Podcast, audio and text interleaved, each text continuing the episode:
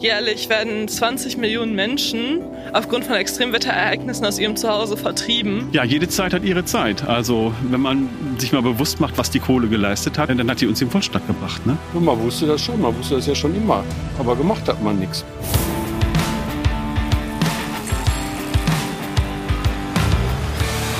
Die Energierevolution. Ein Podcast mit Andy Christel für Octopus Energy.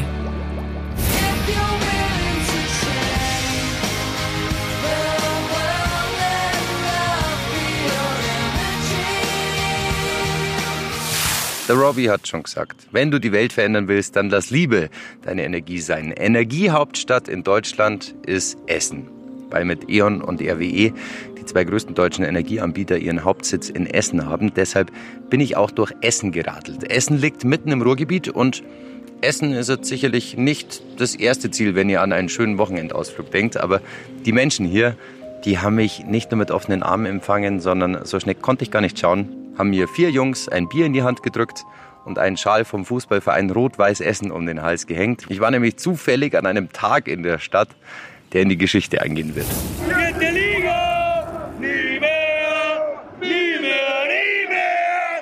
Rot-Weiß Essen ist an diesem Tag in die dritte Fußball-Bundesliga aufgestiegen und ich war dabei, als tausende Fans auf den Rasen gestürmt sind. Also keine Ahnung, wie ich es hierher geschafft habe, aber ich stehe gerade auf dem Rasen. In welchem Stadion? Ja, am Stadion an der Hafenstraße natürlich. Herzlichen Glückwunsch zum Aufstieg. Danke, danke. Ich küsse dein Herz. Nur der DVD. Und der RB. Nie mehr. Halt, halt das Ding einfach in die Menge.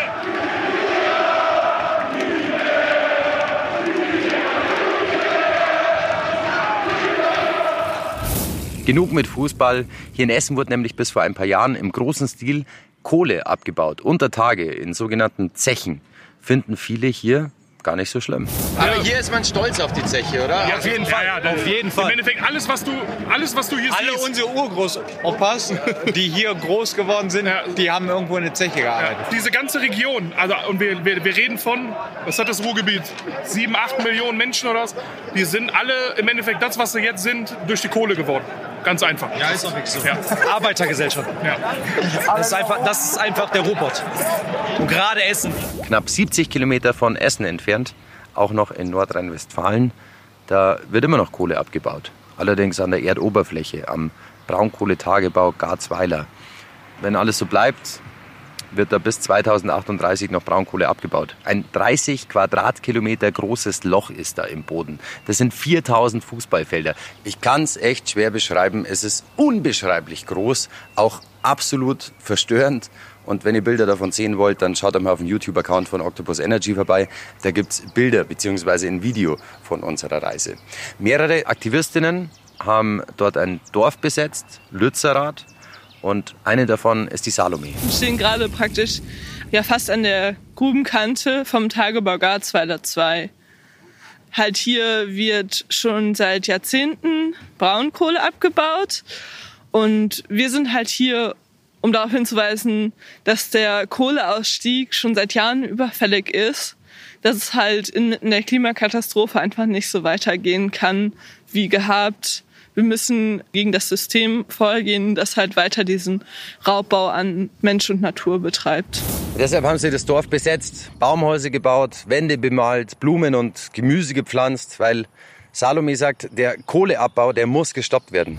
Also zum Beispiel gucken wir uns an, halt Länder, die jetzt nicht von ähm, dem Kapitalismus profitieren, Länder im globalen Süden, die seit Jahrhunderten gegen Kolonialismus auch kämpfen. Dort sind die Folgen schon lange spürbar. Jährlich werden 20 Millionen Menschen aufgrund von Extremwetterereignissen aus ihrem Zuhause vertrieben, seit über einem Jahrzehnt. Das ist die Situation, die wir haben. Und inmitten dieser Situation soll jetzt noch Braunkohle abgebaut werden, die halt praktisch pro Tonne dann eine Tonne CO2 freisetzt. Das ist absurd.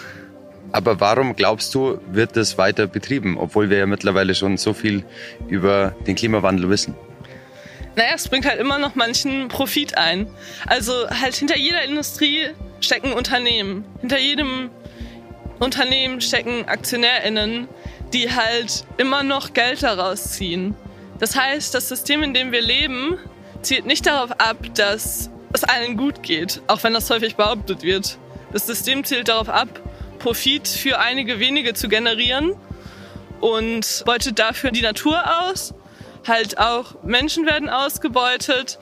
Also das ist halt praktisch ineinander verzahnt und ja, das ist halt was, worauf wir hier auch hinweisen wollen. Jetzt, wie alt bist du? Ich bin Mitte 20. Warum ist es so vielen anderen Menschen in deinem Alter egal, weil sie sagen, mei, wahrscheinlich kriege ich das eh alles nicht mehr mit, was mit der Welt passiert und dir oder euch eben nicht?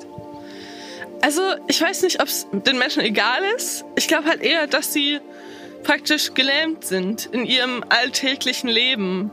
Wir sind halt eingebunden in so viele äh, systemische Zusammenhänge. Von der Schule an wird uns beigebracht, so irgendwann wirst du im Beruf sein und dann arbeitest du gegen deine KollegInnen, um befördert zu werden. Das ist halt, was wir gelernt haben.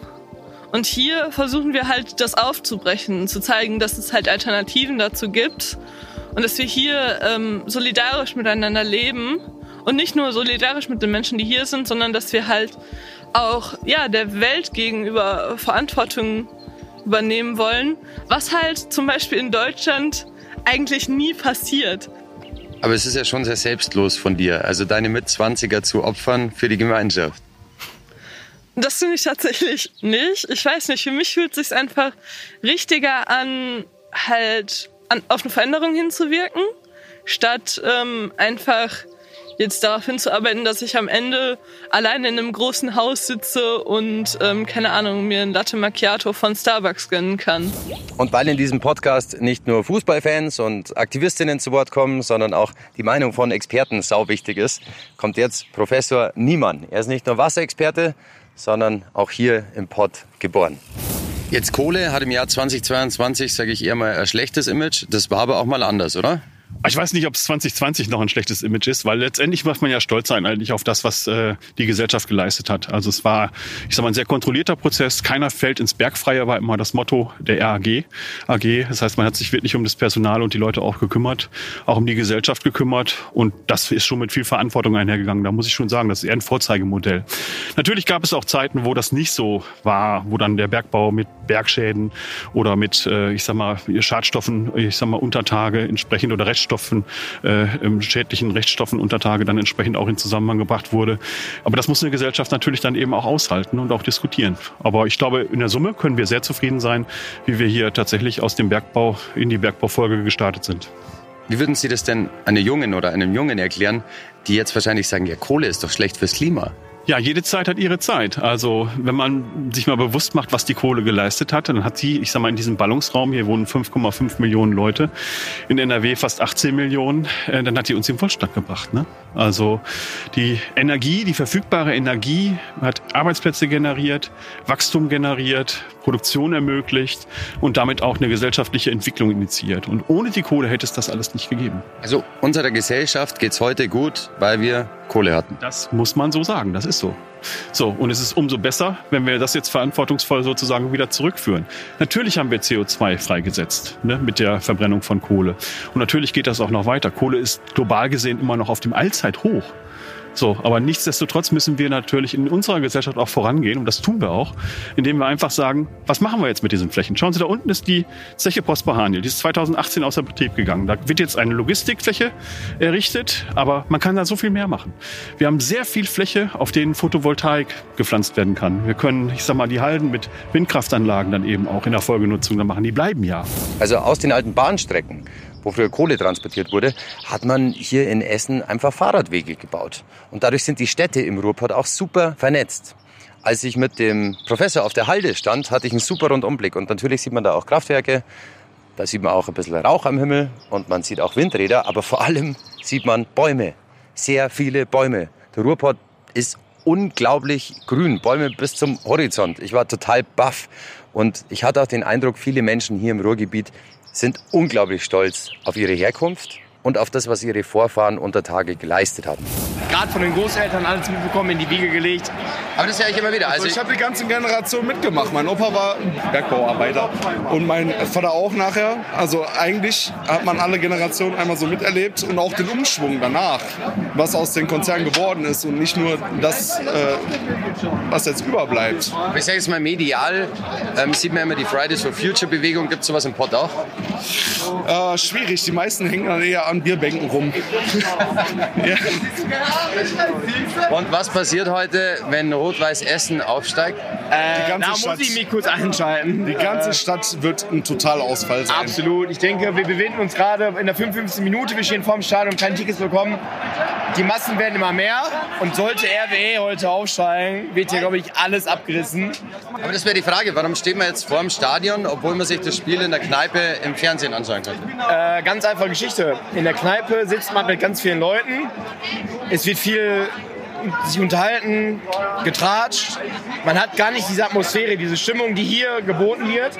Man ist quasi nicht im Stadion, aber trotzdem live beim Geschehen. Wenn Tor fällt, ist man quasi mit dabei. Mein Vater ist im Stadion und der ist schon, seitdem er klein auf ist, ein riesen Rot-Weiß-Fan. Und das Schönste, glaube ich, für ihn ist, wenn er das auch erleben kann und seinen Sohn nachher auch einmal in den Arm nehmen kann. Was würdet ihr Deutschland energietechnisch gerne mit auf den Weg geben? Bitte schaltet euch ab von den Großkonzernen und versucht einfach auch mal einen neuen Weg. Auch wenn das erstmal teurer ist, aber irgendwann hat man vielleicht eine Selbstständigkeit erreicht. Also, obwohl ihr sagt, unsere Großeltern haben im Tagebau gearbeitet und das wissen wir zu schätzen. Es, Ja, absolut, aber also ich das ist wie die Wissenschaft. Es, es läuft alles weiter. Es ist ja nicht so, dass, äh, dass man auch noch mit Schwertern kämpfen muss.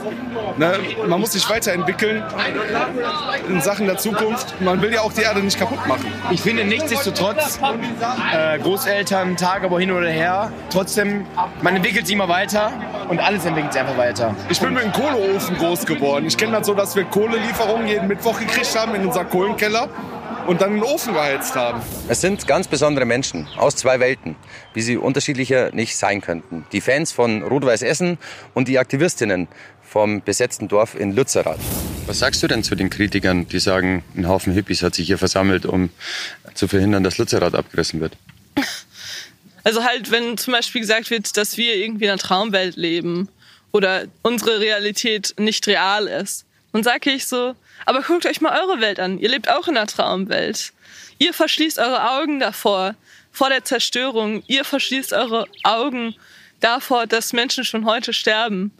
Also wie kann eure Realität als Realität gelten, aber nicht unsere Realität, in der wir halt die Augen aufmachen, in der wir laut sind, in der wir uns auflehnen gegen das System, gegen Rassismus, gegen Sexismus, gegen andere Formen der Diskriminierung.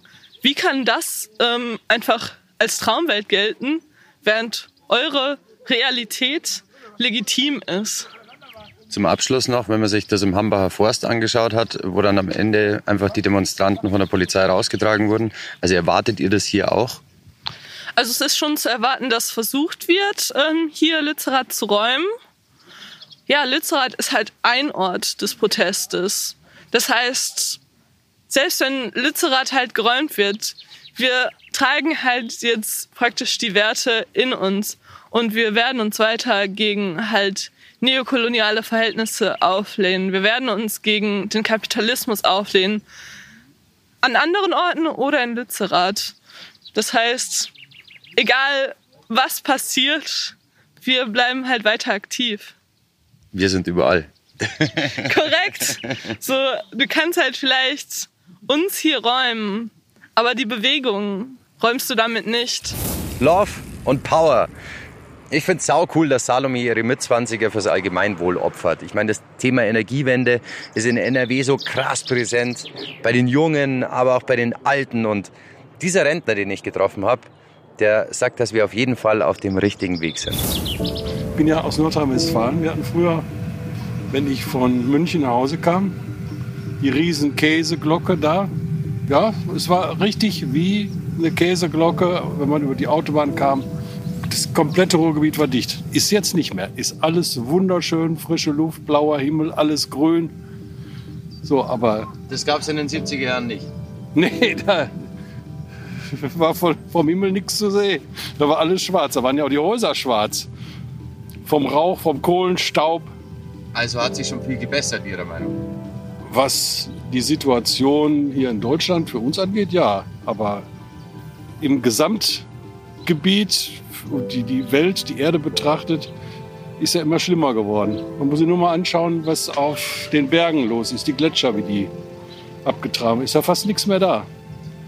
Verstehen Sie dann die jungen Leute, die sagen, man hätte viel früher was ändern müssen? Auf jeden Fall. Sagen Sie einfach, man wusste das damals einfach noch nicht. Ja, man wusste das schon, man wusste das ja schon immer.